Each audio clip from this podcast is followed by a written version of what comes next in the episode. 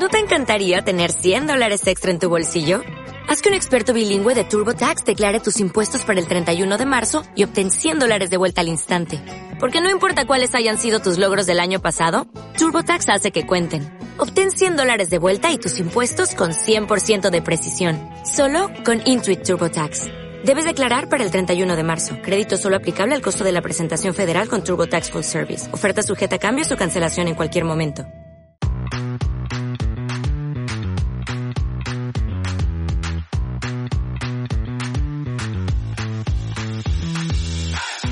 Muy buenas, ¿qué tal? Bienvenido y bienvenida al episodio 95 de SEO desde cero, el podcast con el que cualquier persona puede aprender sobre posicionamiento web, posicionamiento en buscadores, posicionar una web en Google, y da igual si ha hecho algo de SEO alguna vez o es completamente nuevo en este mundo.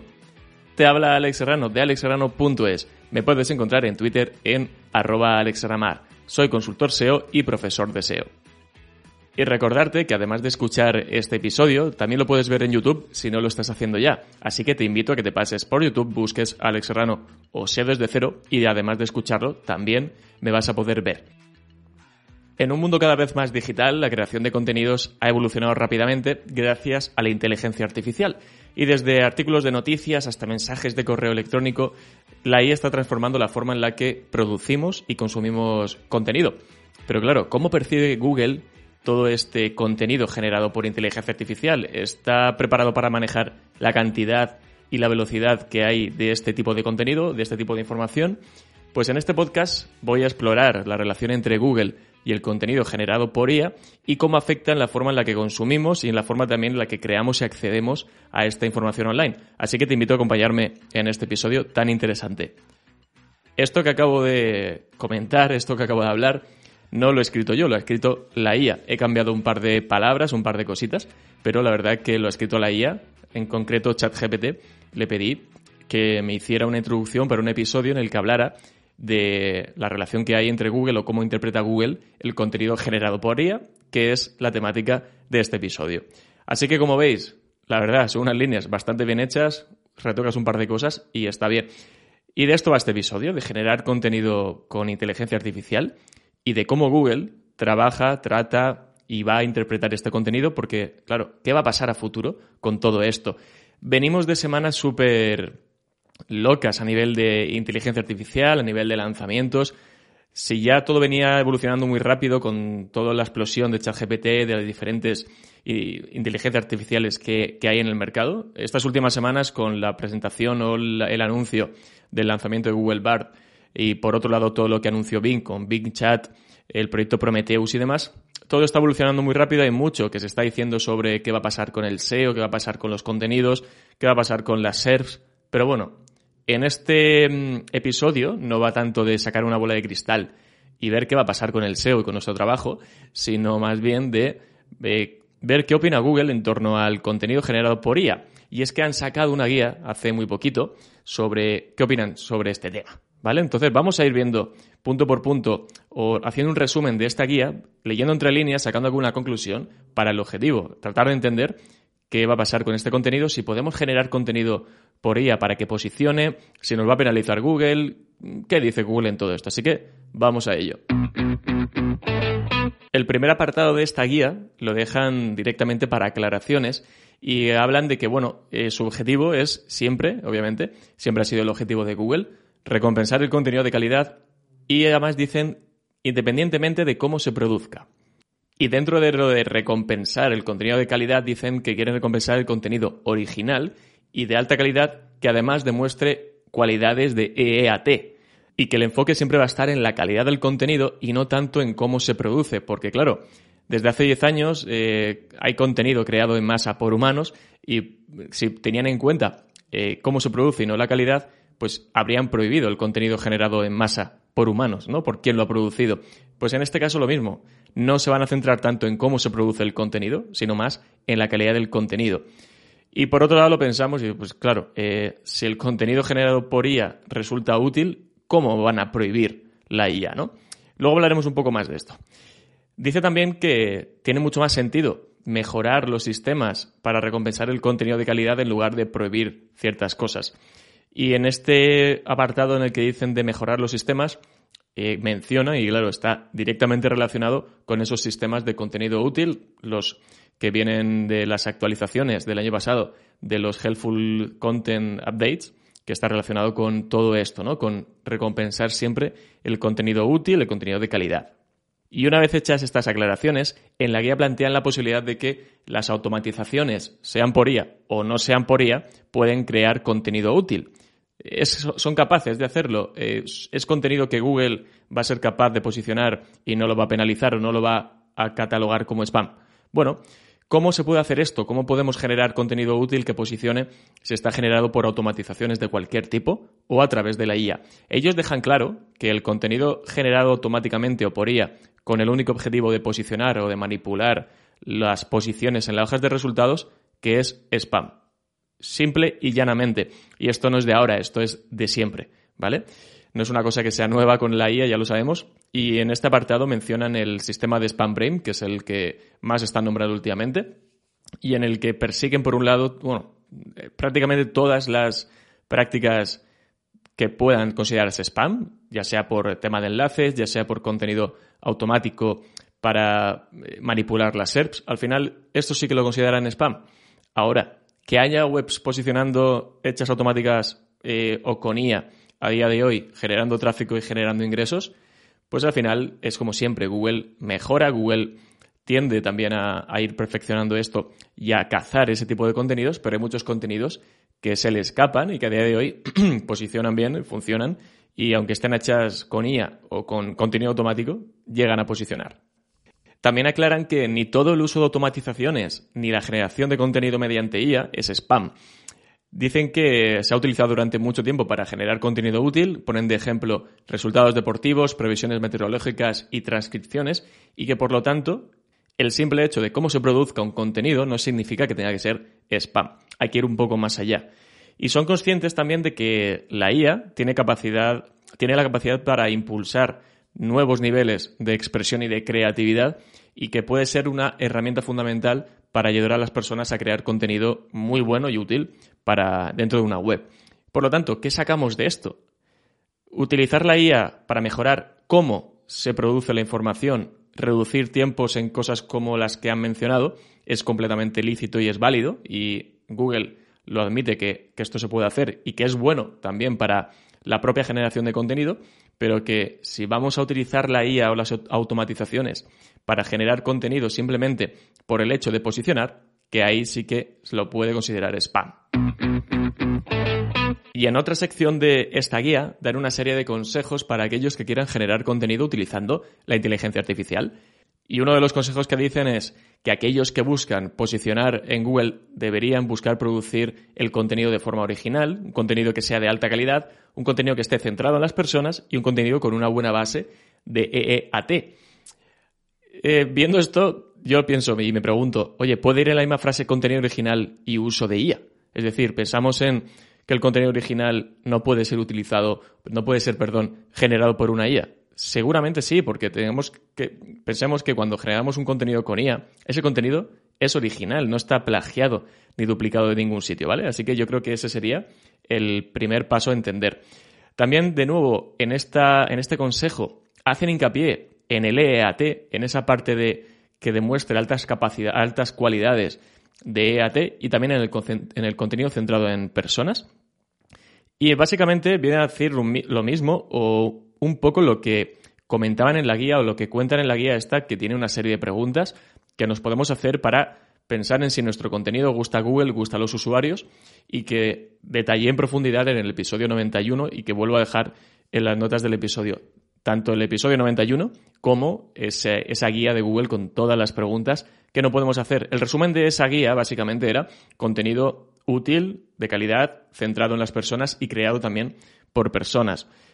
Esto obviamente choca con ese contenido generado por la IA, pero no deja o no deja de ser que la IA pueda sernos útil para generar contenido creado por personas. Simplemente nos apoyamos, como he dicho antes, para reducir tiempos, para acelerar procesos, para sacar mejor información o incluso, yo qué sé, hacer formatos o hacer estructuras de contenidos mucho más lógicas y mucho más coherentes. También dan el consejo de que evalúes tu contenido esté hecho por una IA o no lo esté. Es decir, si lo has hecho tú o está hecho por una IA, siempre hazte las preguntas, evalúa el contenido en base a esa guía que tienen, ¿no? Pero claro, en esa guía siempre hablan de contenido creado por y para personas. Y el contenido creado por la IA no es un contenido creado por las personas. Por lo tanto, volvemos un poco a esa eh, contradicción. Porque claro, entiendo que si tu contenido está hecho por una IA y intenta responder a la pregunta de si está hecho por una persona o por y para las personas, ya no lo cumple. Pero vuelvo a lo mismo, que nos apoyemos en la IA para generar ese contenido. Eh, yo creo que en lo que va diciendo Google en esta guía se entrevé que utilicemos o que podemos utilizar la IA para ayudarnos en la generación de contenidos, esos procesos, tiempos, pero no para generar un contenido íntegramente hecho por la IA. Y cuando hacemos contenidos nos tenemos que fijar en un montón de cosas, keywords, estructuras, intenciones de búsqueda, y todo esto lo puedes hacer mucho más fácil y mucho mejor con una herramienta como SERranking, que es la herramienta que patrocina este episodio. Con SERranking puedes investigar para hacer mejores contenidos. De hecho, tienen una herramienta en concreto para optimizar contenidos, la creación de contenidos.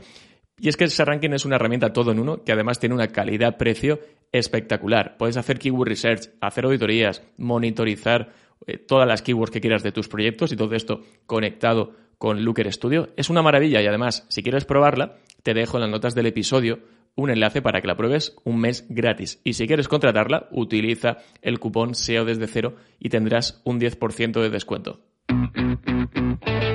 Y la parte más interesante de la guía viene ahora. Es una sección con preguntas y respuestas y la primera de las preguntas dice que si el contenido de inteligencia artificial va en contra de las directrices de búsqueda de Google. Y ellos dicen que no, siempre y cuando se haga un uso adecuado, pero ya partimos de que no, no, es, no va en contra. Y cuando dicen de uso adecuado es que no se utilice para crear contenido que manipule las SERPs. Y volvemos a lo de siempre, no hacer contenido simplemente para posicionar, que sea útil y que esté creado para las personas, que nos apoyemos en la IA es bien, pero que sea contenido generado realmente por personas, que no sea un contenido generado íntegramente por la IA. Así que atajos, según Google, no son buenos. Y a colación de esta primera pregunta, la siguiente pregunta dice, eh, ¿por qué la búsqueda de Google no prohíbe el contenido generado por inteligencia artificial? Y es que dicen que la automatización se ha utilizado durante muchísimo tiempo en la publicación eh, de contenidos para crear contenido útil y que la inteligencia artificial puede ayudar a esto, a generar contenido útil pero de formas nuevas. Ya es un poco lo que hemos hablado antes. Acelerar procesos, sacar, bueno, digamos, apoyarnos en nuevas tecnologías para hacer contenidos útiles, pero siempre hecho para personas. Y obviamente no van a prohibir la inteligencia artificial cuando Google acaba de anunciar hace muy poquito que lanzan Google Bard y al final vamos a tener la IA muy integrada en las propias búsquedas. Por lo tanto, está claro que no la pueden prohibir. La siguiente pregunta dice que cómo Google va a conseguir que la IA no se apodere de los resultados de búsqueda, que no reine el contenido generado por inteligencia artificial dentro de ese top 10. Bien, pues ellos dicen que eh, el contenido de mala calidad mm, o luchar contra el contenido de mala calidad no es algo nuevo para ellos, que es un reto eh, que llevan ya enfrentando bastantes años, no tanto por, por, la IA, sino por el contenido de mala calidad en general, que tienen experiencia detectándolo y que siguen mejorando todos sus sistemas, desde el, el content sistemas de contenido útil y que al final pues esto irá evolucionando seguramente y sean capaces cada vez mejor de detectar contenido de mala calidad o simplemente generado por IA para posicionar. Y sí que es verdad, no son perfectos, van mejorando, Google va mejorando con esto en detectar contenido que no es útil y lo relega a páginas a las que no llegamos y premia el contenido de calidad, el contenido útil y sobre todo apoyado por el EAT. Pero al final siempre se cuelan contenidos que no cumplen con esto y hay veces que en la propia búsqueda nos encontramos contenidos que se nota que no están bien trabajados, que no son realmente de calidad, pero al final esta es la lucha de siempre. Otra pregunta dice que ¿qué va a hacer Google con el contenido generado por inteligencia artificial que propague información errónea, fake news eh, o contradiga el consenso sobre temas importantes? Y bueno, comentan que esto no es algo exclusivo que ocurra o que vaya a ocurrir con la inteligencia artificial, que es algo que siempre ha pasado ya con directamente con el contenido generado por, por humanos y que bueno, que intentarán mejorar siempre los sistemas para diferenciar el contenido de calidad de bueno, de aquellos que no lo sean o sobre todo el contenido que sea veraz y que sea útil del que no lo es. Yo pienso que aquí Google seguramente se ponga las pilas y cada vez mejore como siempre lo ha hecho y al final tengamos la mayor cantidad de contenidos posicionados que sean veraces y que no vayan en contra de todo esto que hemos estado hablando. La siguiente pregunta me gusta particularmente porque dice, ¿cómo puede Google determinar si la inteligencia artificial se está utilizando para meter contenido spam en los resultados de búsqueda? Ellos dicen que tienen una variedad de sistemas, incluido SpamBrain, que analizan todos esos patrones, esas señales y que les ayudan a identificar si un contenido es contenido de spam, es de baja calidad, independientemente de cómo se produzca. Es decir, no se van a centrar, como hemos dicho antes, tanto en cómo se ha producido el contenido, sino en la calidad del mismo y en todas esas señales que son capaces de detectar. Yo creo que al final, igual que ya hay herramientas que te prometen detectar si un contenido está generado por IA o no, a Google esto cada vez lo va a ir mejorando. Y al final lo que tendríamos que hacer sería apoyarnos en la IA y modificar, si hemos generado algún contenido con inteligencia artificial, modificarlo ligeramente, porque sí que es verdad que se pueden dar ciertos patrones o expresiones que suelen ser habituales o que se repiten en estas, eh, bueno, en, digamos en las diferentes IAs que hay, ¿no? Ya no solo la de OpenAI, sino otras. Y al final, supongo que también, igual que mejora Google, las propias IA mejorarán a futuro con GPT-4, etcétera, y veremos cómo evoluciona esto porque va a ser apasionante, seguramente. También hay una pregunta que dice que si el contenido generado por IA va a tener algún lugar destacado en la búsqueda y que dicen que el uso de IA no otorga al contenido ninguna ventaja especial, que al fin y al cabo es solo contenido y que siempre y cuando sea útil, sea original y que cumpla con los aspectos de EAT podría funcionar eh, perfectamente en la búsqueda y que si no cumple con esto, no funcionará. Por lo tanto, volvemos a lo mismo. Si logramos un contenido generado por IA, pero que cumple con ser útil y original, porque puede ser perfectamente original, como hemos dicho, y además conseguimos dar los buenos indicios de AT, cumplimos con las exigencias de Google. Ahí está el tema. Y ojo a estos posibles patrones que genera la IA que ya he dicho y que Google seguramente si no ahora o irá mejorándolo, pueda detectarlo con sistemas como SpamBrain u otros sistemas que tengan o que lancen a futuro. Y la siguiente pregunta es una pregunta súper directa. Dice, ¿debo utilizar la IA para generar contenido? Así, sin más. Pues dice que si consideras que la IA es una forma esencial de ayudarte a producir contenido que sea útil y original y que pueda ayudarte, pues que sí, que es útil considerarla. Y si consideras que la IA es una forma fácil y económica de posicionarte en los motores de búsqueda, que entonces no la consideres para hacer esos contenidos. Por lo tanto, utiliza la IA para ayudarte, no para hacer contenido automático, para posicionar, no para coger atajos, como ya hemos ido viendo en otras preguntas o en otras secciones de la guía.